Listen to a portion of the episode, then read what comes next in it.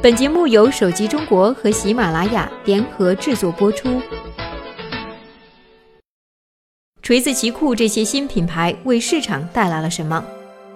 刚刚过去的七月和八月这两个热火朝天的月份，让原本就热闹的手机圈再次升温，而始作俑者是一加、锤子以及奇酷等等这些近一两年现身的新品牌。锤子上个月发布了一款坚果手机。周鸿祎主导的奇酷，不鸣则已，一鸣惊人，一出场就带来三款新机。一加、ZUK、乐视等等这些品牌，也在2015年带着各自的新品悉数亮相。2014年，锤子科技、一加科技是手机行业新品牌中关注的最高的两个。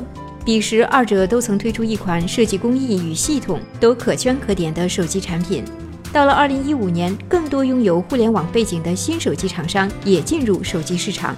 其中便包括三六零、奇酷、乐视、ZUK 等新人。这些来自互联网的新鲜角色加入进来之后，手机圈的玩法变得越来越多样。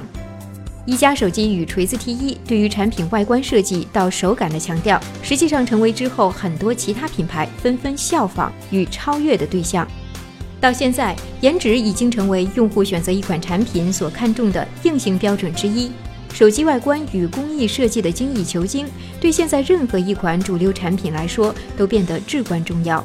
另外，新品牌所具备的互联网资源，既是其优势，也是其最初踏进手机圈的倚仗所在。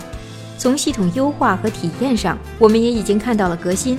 几年前，如果选体验最好的第三方 ROM，人们可能会毫不犹豫地选择 MIUI。但如今，不论是锤子的 Smartisan OS，一加手机轻 OS 还是奇酷手机的三六零 OS，从颜值到体验都可圈可点，甚至在解决用户痛点方面还具备独到的优势。锤子 Smartisan OS 强迫症一般的系统设计和优化，符合很多逼格人群的品味。事实上，也是国内仅有的几个优秀 OS 系统之一。奇酷 CEO 周鸿祎将三六零 OS 定义为轻快、省电、安全。对于系统安全层面的维护，比很多其他品牌的 OS 系统都做得彻底。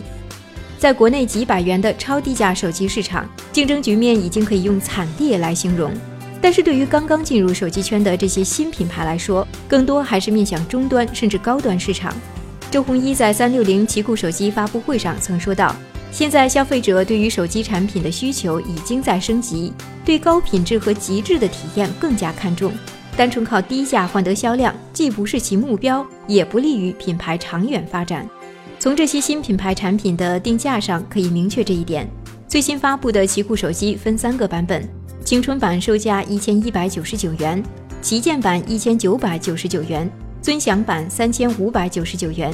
一加手机二代价格一千九百九十九元起，ZUK Z 一价格一千七百九十九元，乐视超级手机一千四百九十九元起。多数都是定位在一千元以上的中高端市场。对这些新兴品牌来说，在没有强大供应链与势力支撑的时候，避开超低价市场是更加明智的选择。虽然罗永浩推出千元机这件事情已经遭到不少吐槽，但作为一个野心很大的企业，推出千元性价比手机，锤子科技来说，在商业上的发展更有利。罗永浩在再次发布会上也丝毫没有掩饰其对 T 系列高端品牌的远大追求。更何况，即使是卖八百九十九元的坚果手机，依然拥有不错的工业设计与硬件配置，并且依然满满都是情怀。再看几款新品的受众，年轻用户群几乎是所有新品牌的定位人群，这在传统厂商甚至小米、魅族的产品上也是一样得到体现。新品牌所选择的年轻用户群，恰恰是未来最具潜力的消费群体。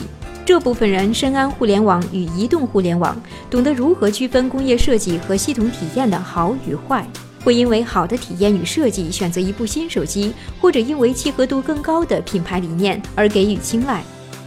在这种情况下，千元手机市场的玩家不再只有小米、魅族以及中华酷联等传统厂商的互联网子品牌。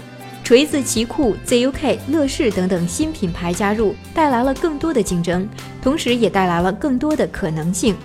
千元市场本身利润就很低，大家你追我赶的是硬件的综合体验，谁的产品更能完美解决用户诉求，成功的几率也会更大。新品牌给千元机市场带来的是又一次洗牌。当然，新品牌的野心也很大。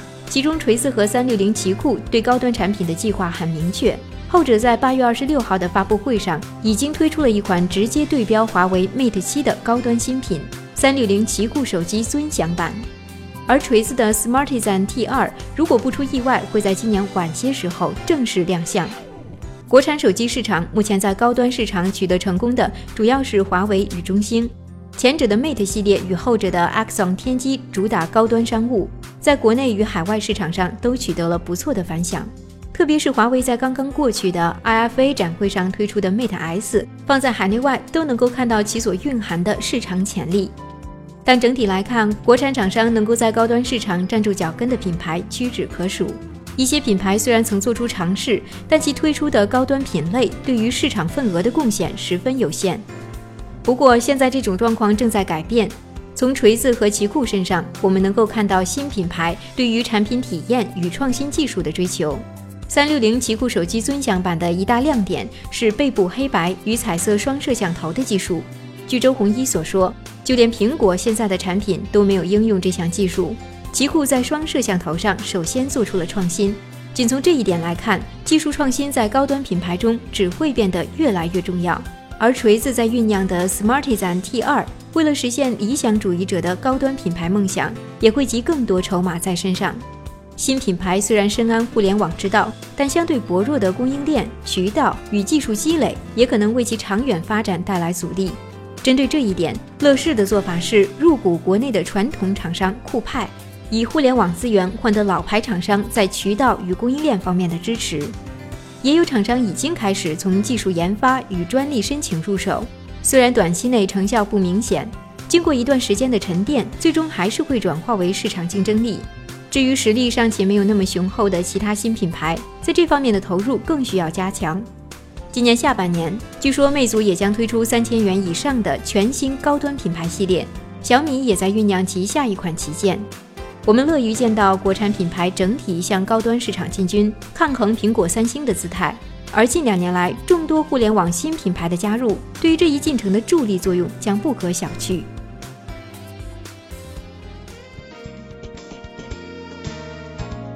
这里是手机中国，我们下周再见。